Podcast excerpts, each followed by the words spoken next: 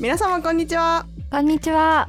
この番組では感受性が豊かすぎるリリコと超絶ポジティブのぞみが。人生をより良くするためのヒントになる情報をお届けするトーク番組です。はい。えい。今週はですね心理学のお話をしたいんですけどもお。心理学っていうか心理効果とか心理法則っていうのは山のようにあってですね。うんうん私も本当に氷山の山頂ぐらいしか知らないですけども、うん。その中でも人生に役立ちそうなものうんうんうん。っていうのをいくつかピックアップして、うん。役立てるべく紹介したいと思います。はい。はい。ということで今回は8つピックアップしてきたんですけどもじゃあ早速1個目。1個目はバンドワゴン効果っていうのなんですけども、うん。これは何かっていうと多数派が正しいと思い込み支持傾向が強くなる集団心理効果なんですけども、うん。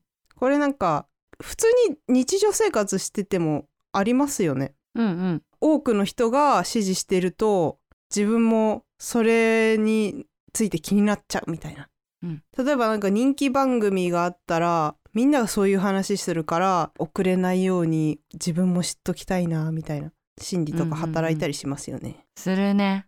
うん。ちなみに私は未だに「鬼滅の刃」見てなくて。もう完全に乗り遅れました。今今見てもう一人で盛り上がってもえ？いつの話してんのってなりそう。でちょっと完全に遅れたタイプの人なんですけど。うん。まあそうじゃなくても結構やっぱり人が集まるところにはね集まりやすいというかなんか人気のお店とかもそうだと思うんですけどうんお店に行列できてたりすることってよくあるじゃないですか。うんうんでそうすると行列見て何があるんだろうって結構みんなチラチラ見ますよね。うんで良さそうだなと思ったらその列に入ったりとかね。うんあとなんか私がよく思うのは YouTuber とかって一回人気出たらそこからさらに底上げされていくというか人気が。再生数が多かったりとか登録者数が多かったりするともうそれだけ露出が増えるっていうことはそれだけ人目につきやすい。でなおかつ人目について再生数を見てあこの人たちは人気なんだな。この動画は人気なんだな。じゃあ見ようみたいになる人もいるかなっていうので。うんうん。なんかさらに人気に拍車がかかるみたいななんか好循環に入っていきやすいっていうのはあんのかなと思って。一回人気が出ればねうんうん。うんそんな感じですね。でもなんか流行りに乗り遅れたくないとかみんながやってるからついていかないとみたいな心理って結構日本人に特に傾向が強いと思うんですよね。うんうん。うん。なんかクックパッドの検索とかに出てくる時の歌い文句みたいなのがみんなが作ってるとか書いてあったりしたんですよね。へえあ多分今はちょっと更新されて違うのになってるんですけど結構あのレシピ検索すると頻繁にそのクックパッドをみんなが作ってるか目について。まああの私だってバンドワゴン効果普通にあるとは思うんですけどあの私ひねくれてるのでみんなが作ってるとか言われるとなんでみんながやってるのが正義なんだよって 思って。あクックパッドマジで嫌いでした。ええ。そう歌い文句でその日本人の心理を表してるっていうのはまあ巧妙なのだと思うんですけど私はね個人的にみんながみんながっていうのがあんまり好きじゃないタイプだっていうだけなんですけど。うんまあうんこれは稀有なタイプでしょ。知らんけど。すごいなんかあのレシピサイトに好き嫌いとかいう感情を持つ人がいるんだって今初めて知ってびっくりして。るなんかその運営側のやり方みたいなうん。のが、みんながみんながって言うんだっていうのがあって個人的にはあんまり好きではなかったっていうだけの話なんですけど。まあこれを聞いて、多分 えって思う人がほとんどでしょだろうねはい。で、次、2個目、パーキンソンの法則。これ聞いたこと結構ある人いるんじゃないですかね。うんうんこれ何かっていうと、人間はギリギリまで手持ちの資源を使ってしまうっていう法則で、ビジネス絡みでよく言われたりするんですけど、うんうんこのパーキンソンの法則は2つ法則がありまして、うんまず第一法則が仕事の量は完成のために与えられた時間を全て満たすまで膨張する。うんで第二法則が支出の額は収入の額に達するまで膨張するですね。おーまあ、だから1個目はよく納期とかねって言われますよね。納期まで余裕がある時に仕事に集中しないと締め切り直前までかかるとかうんこれ私しょっちゅうなってますわ 学生の時からしょっちゅうなんかあの夏休みギリギリになってあたふたして宿題やるタイプ。いや私もだわ。あ本当に？意外。うん。なんかのぞみさんはちゃんと計画通りにやって終わらせるタイプな気がしたんですけど。いやなかなかね。あでも前回の旅行のブッキングとかギリギリでやるタイプなのかなってちょっと話聞いてて思ったけど。いや差が激しい。ギリギリの時と余裕持ってやる時との差が激しい、まあその忙しさとかにもよると思うんでね。余裕がなかったらそうなっちゃいますよね。ありがと どういたしうまして？なんかフォローしてくれたかなと思って。はいはい。はい。で私あのツイッターとかでもよく編集のことつぶやいてるんですけどもうギリギリに編集してるからなんかもう最近ちょっと自分でもギリギリにやりすぎ感があってもう編集のことはもうあんまつぶやくのやめようかなと思ってギリギリでいつも生きていたいからっつって。懐かしい。うん。いやもう学生の時からもうこのフレーズいっつも言ってましたよ。カトゥーンですよカトゥーン。あリアルライフだっフェイス？けリアルフェイスかそうだ。リアルライフ。リアルライフは編集がギリギリまでに 終わらない時や そう。懐かしいな。これあのわ私ら世代しか通じないです。アラサーぐらいしか通じないですけど。そうなんだ。うん、分かんないけど。そう。だからまあギリギリなんですよ。それがパーキンソンの法則ってことですね。であのお金の話もあ当てはまるわっていう人いるんじゃないですかね。うん。給料もらいます。うわうん。嬉しい。こんな使えるんだって思っちゃって全部使っちゃうみたいな。うんうん。まあねあると使っちゃうっていうのがやっぱりあるんでしょうね。間違いない。でもまあ貯金できないっていうのは結構悩みの一つなのかなこういう法則を見てても。やっぱり両方に通じることだと思うんですけど計画性を持ってねコツコツやるっていうのが一番ですよね。うん。うん。これは私も肝に銘じなきゃいけないんですけど。コツコツできるね才能欲しいわ。才能ってかもうでも習慣づけするしかないと思いますこれに関しては。そうね貯金できない人はまず給料が入ったら即貯金する分をもう取り除いちゃうんですよ。でその残りでもう生活を強制的にするっていう。うん先取りね。そうそう。それが一番たまるってもうよく言われますよね、うんうんちなみに私はやってないんですけど。やってないけどもともとがあまりに金使わない生活してるんで別にそれでも成り立ってるからやってないだけなんですけど。でもなんかたまらない人は先取りしちゃった方がいいと思う。うんうん。うん質素な生活になれるといいですよ。間違いない。うん。まあつのぞみさんレベルまではいけないんだけどね私も、うん、でえっと仕事に関しても同じですよね。ギリギリまでなっちゃうっていうのをもう念頭に入れた上で計画的に、まあ、多少伸びるかもしれないことも考慮に入れつつスケジュールを組んでいくみたいなねでそれを繰り返していくとだんだんなんかコツが分かってきて上手くなっていくみたいなそんな感じかな？うんうん。マジでこれはもう本当に自分に言い聞かせなきゃいけないけど。まあでもそういう意味では次の法則がねすごく特に当てはまるんですけどその次がエメットの法則っていうのね3つ目なんですけどうん。これはまあ人はギリギリまで手をつけない傾向があり先延ばしにすると倍の時間とエネルギーを要するっていうような法則なんですけどこれもなんかちょっとさっきのパーキンソンの法則と似てるんですけどこれはエネルギーの話でだからまあ今楽したいから先に伸ばしにしちゃうもうめんどくさいことはもう未来の自分に任せたっていうと未来の自分が今先延ばしにした自分の倍ぐらい負荷をかけられるっていうなんかかわいそうなね借金みたいなエネルギーの借金みたいな感じになっちゃうんですよね。うん。だから課題を先延ばしにはしない方がいいですよ。未来の自分のためにも。うんうんであのこのエメットの法則にも2つ法則があって第一法則がタスクを行うことへの不安はタスクの実行そのものより多くの時間とエネルギーを消耗するっていう法則で。間違いない。うん。で第二法則は完璧主義こそ先送り癖の原因。これはもう私はっですわ。マジで。うんもうどっちかっつうと私2つ目の方なんですけどのぞみさんは1個目の方がギクって感じですか？そうね。まあでも両方ギクだけどね。まあ両方ギクだよなこれは。でも私は完璧主義がもうなんかもう一生抜けれんじゃないかっていうぐらいずっとやっぱりより上のものを目指してしまうっていう傾向が強いんでなんかもうずっと自分の首絞め続けてるみたいなうんとこあるんでね。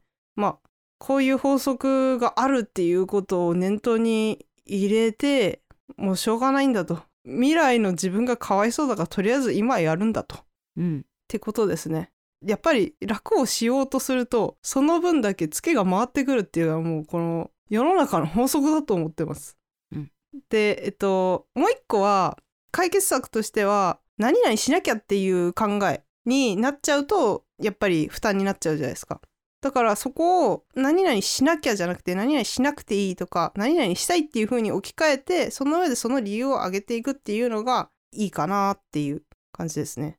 うん例えば、まあ、これ私すごく当てはまるんですけど運動とかねやっぱめんどくさいんですよ。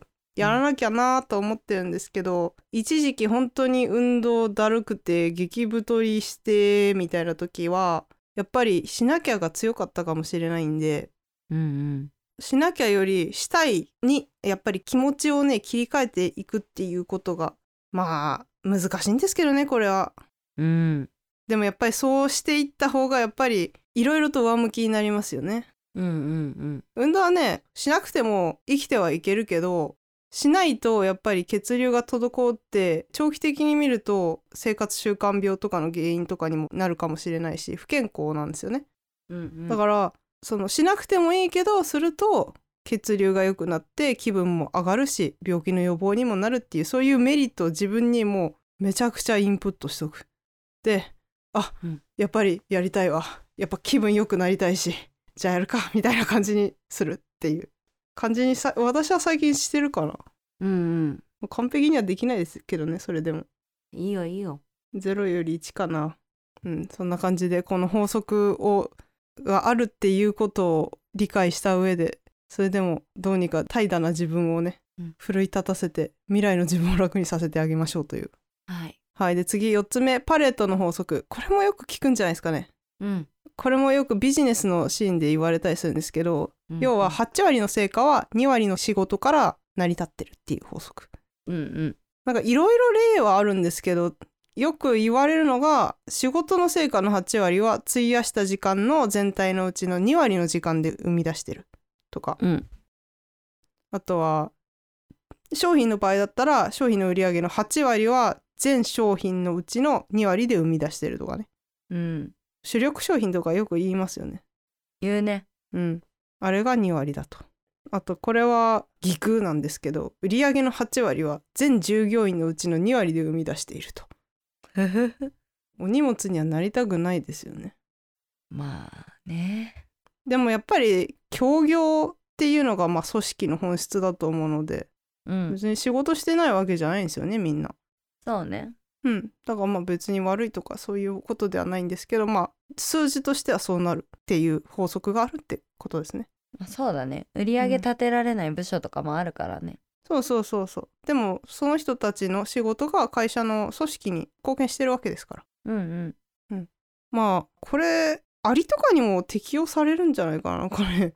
ありなんかアリをうん。観察できるところに入れると2割ぐらいのアリは端っこに行って何もしないでサボるらしいんですよ一定数。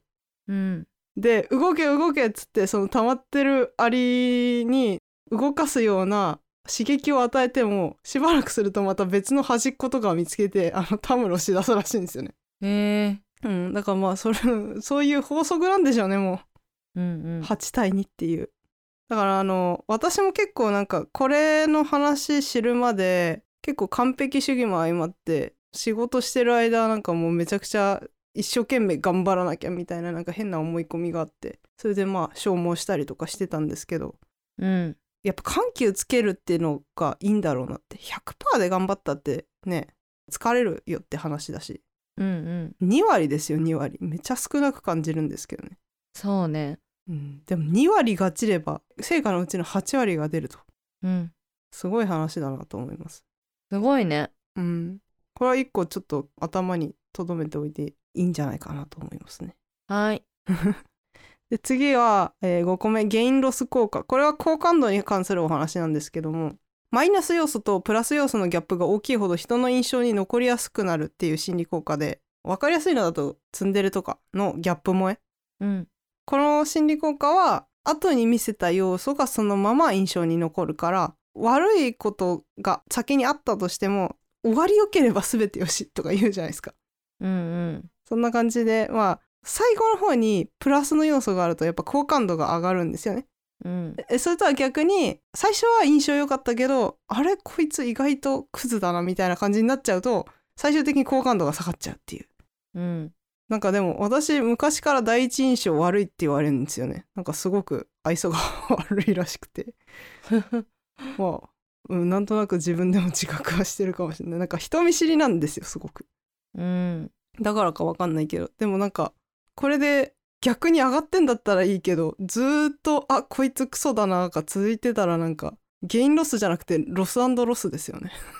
わかんないけど。ゲインロスであってほしいけど。っうん。ていう感じでした。だからあの最初に印象が悪いなって思われてもそこまで落ち込まなくていいですよ。その後で挽回をすればいいよっていうお話ですこれは人間関係で頭に留めておいてほしいかなと思います。で次6個目はツァイガルニック効果。言いにくい。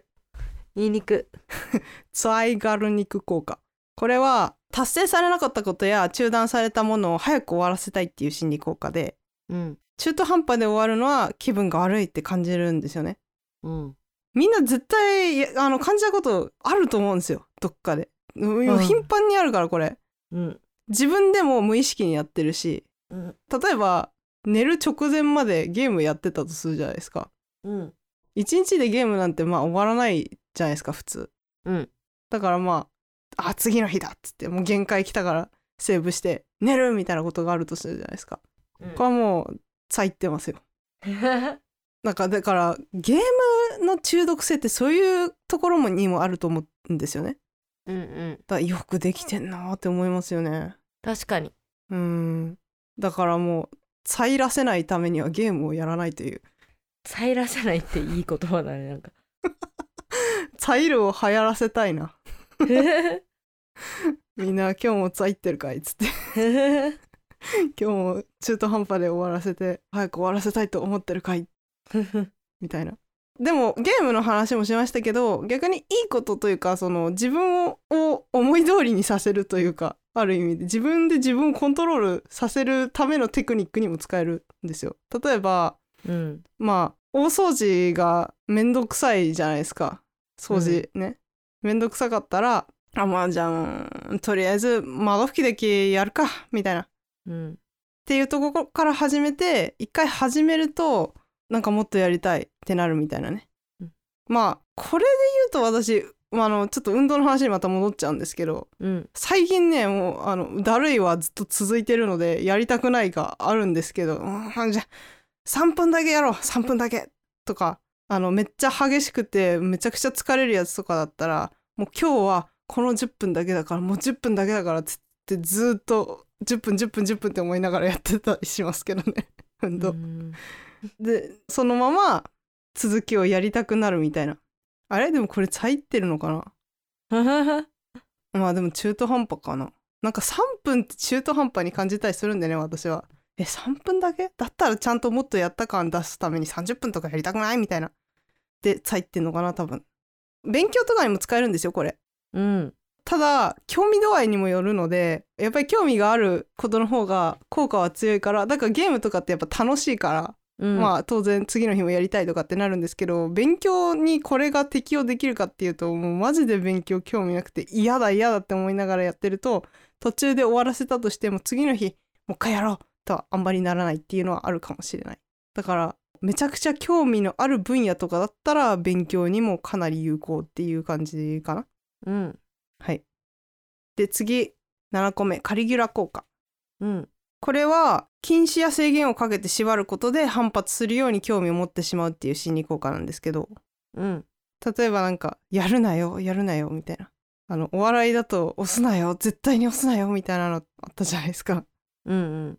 とか日本昔話だと鶴の恩返しで絶対に開けないでくださいねみたいな。とか。まあそれ両方とも押してるし開けたじゃないですか。うんうんでこれやっぱり禁止されるとやりたくなるっていうのはなんか未成年とかによくあったと思うんですよね。うんうん。私は記憶してる限りはそうなんですよ。なんかあれやっちゃダメこれやっちゃダメがすごく多くてうんざりしたのを覚えてますね。18までは酒タバコダメとか。まあそれは別にいいんですけどまあ未成年扱いだからいろいろできないことが多かったっていうのはあるからなんか一人の大人として認められてないっていうもどかしさとかがあってでうん。まあ別に反発するほど行動に起こしてはいなかったですけど私は、うん。でもなんか今思いつくのだと例えば校則が厳しい学校とかだと髪染めちゃダメとかスカート折っちゃダメとかってあったんですけどうちの学校とかは。それを普通に破る生徒結構いたよなーっていうのを思い出して。うんそのさっきの多分未成年が一定数タバコ吸ったりお酒飲んだりするのもカリギュラ効果がある程度あると思っててこれが仮に未成年が酒も飲んでいいしタバコもガンガン吸っていいよってなったらえうーんってなる 人は出てくると思うんですよね。うんやっぱり禁止されてることをやってる反発してる俺みたいなところはあると思うんでだからこれは子育ての参考にすごくなりそうだなと思ったんですけどね。あの、うん禁止とか制限かけすぎるとね反発ですごい子供に育ってしまう可能性があるんじゃないかなって思って。うん。まあそんな子育ては簡単じゃないとは思うんですけどね。でまあなんでこんなことになるかっていうと人間心理として自分の意思で自由に行動したいっていうのがあるんですよもともと。うん。なので禁止とか制限をかけることでストレスを抱えちゃってでそのストレスを解消するために禁止や制限を破っちゃうっていうのがあるのでまあここを特に誰かを指導する側とかの人は多分覚えておくと特にいいんじゃないかなと思います。うんうんはい。で、最後ね。ダニング・クルーガー効果。これ聞いたことないですかね？聞いたことはあるうん。私も聞いたことはあったんですけど、最近なんか久々にこの効果にエンカウントして、で、何だったっけなって思ったら結構衝撃的な内容だったので最後に紹介したいんですけど、うんこれどういう効果かっていうと、能力の低い個人が自分のことを過大評価してしまうっていう認知バイアスの一つなんですよ。うんでなんかすごい極端な言い方するとバカは自分をバカと認識できないっていうことになっちゃうんですけどなんかあの バカっていうストレートの単語が書いてある本を読んでてでそこで紹介されてたからまああのちょっと引用させてもらったんですけど自分のことをね客観的に見るのってすごく難しいんですよ。で能力の低い個人が自分の客観的に見ることができないがためにそうレベルの高い内容について理解できないで気づくことができないから結果的に他者のレベルが低いっていう風に見なしちゃって自己評価が高くなるっていううん。ことらしいんですよ。うん。で他の人にも高圧的になっちゃったりとかっていうのがあるらしいんですけどうん。これはね一番認知が難しいと思っててうん。自分はバカだって思いたくないじゃないですか普通。うん。でもね多分私普通にこの効果何回も発動してると思ってて。お。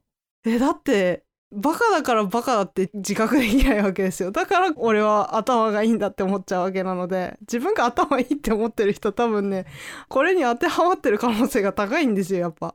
うん。だからね自分のこと頭いいってああんま思ってる時はねその効果が発動しちゃってるかもしれないですよマジで。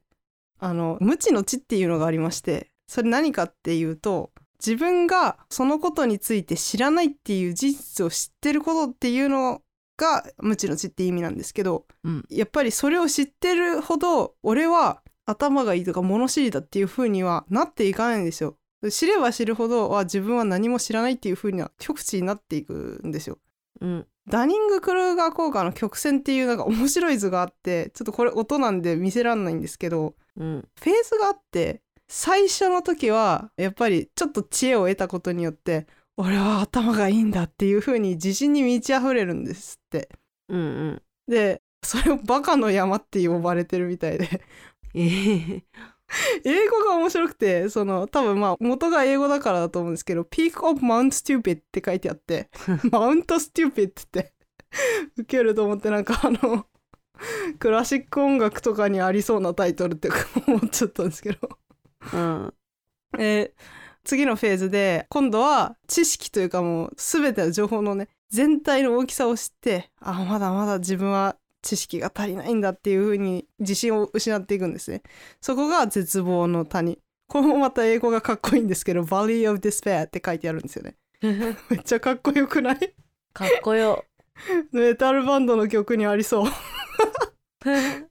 でつ次その第次のフェーズ第3フェーズがさらに学びを進めると成長を実感してあちょっと分かってきたってまた自信を持ち始めるっていう。うん。これが啓蒙の坂 Slope of Enlightenment と呼ばれるそうです。これもかっこいいな。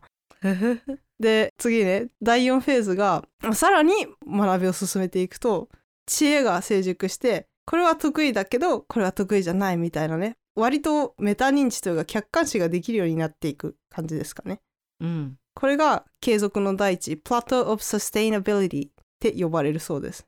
うんうん。でその先に無知の知があるのかなっていう認識なんですけど私は。だ一番最初の段階がダニング・クルーガー効果ってことだと思うんですけど多分私は1と2の間を行き来してる気がしてて。うん。まだしばらく Peak of Mount Stupid の中にいる気がします。うん。まあだからこれ最後に持ってきたのはねなんでかっていうとね本当に自己認知って難しくて客観視って本当に難しいので知識って学び続けることが大事だよねっていうことで締めたかったんですよね はいすごいこんな感じで8つ紹介してみました、まあ、今後の人生でね時々思い出して役立ててもらえればと思いますはいはい。ということで今回は以上です。最後までお付き合いいただきありがとうございました。ありがとうございましたこのエピソードであなたが得たヒントや感想を人生のヒントタグで教えてください。お願いします番組の Twitter、Instagram やってます。フォローお待ちしております。